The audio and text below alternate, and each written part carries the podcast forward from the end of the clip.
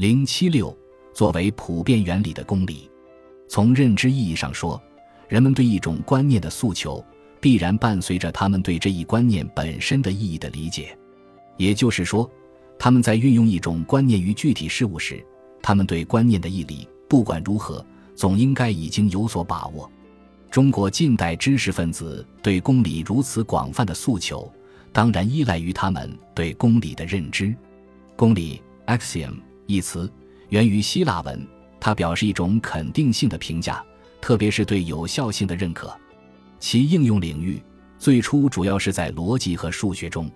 在亚里士多德那里，公理是不可求证的第一原理，是以知识体系借以推演的初始概念或原则。在欧几里得的《几何原本》中，第一原理分为公设和常用概念。公设是几何学的原理。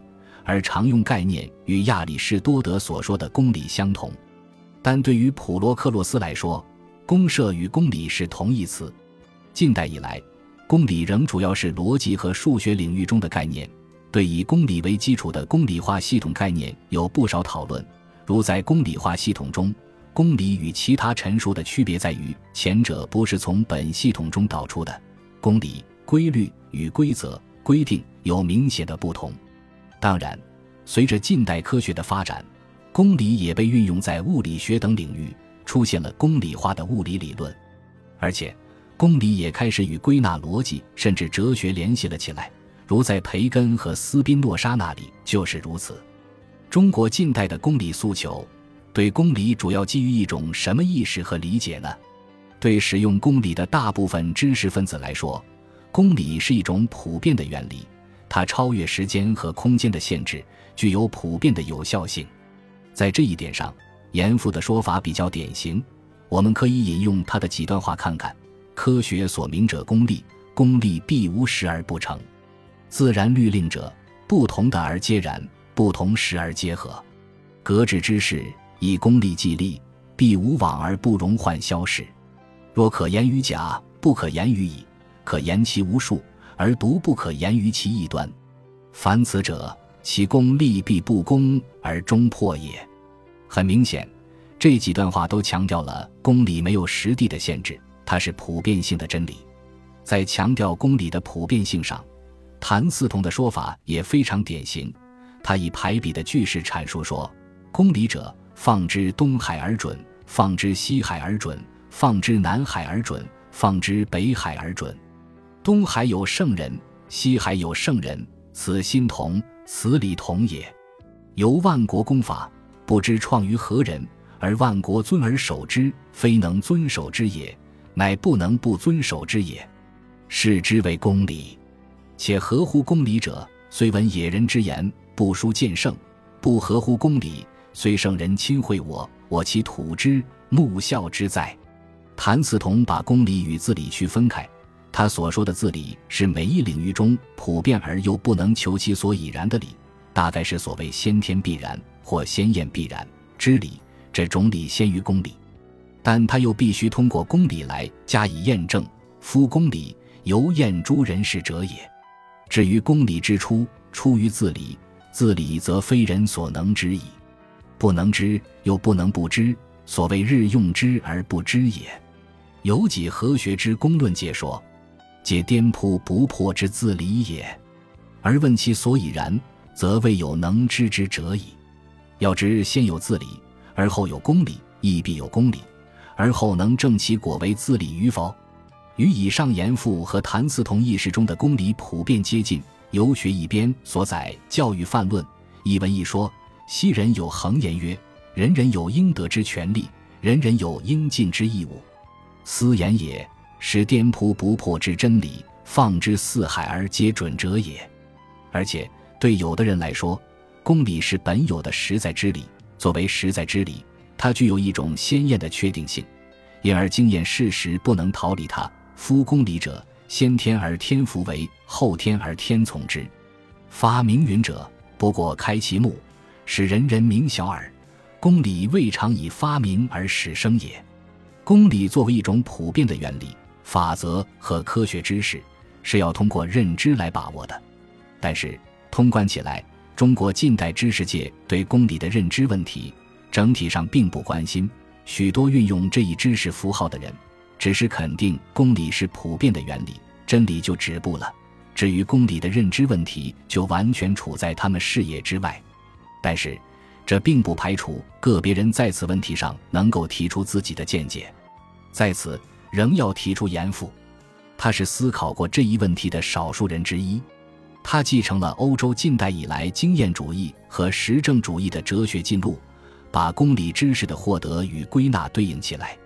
一方面，他认为公理皆要通过科学的归纳方法而得到，公理无往不由内咒。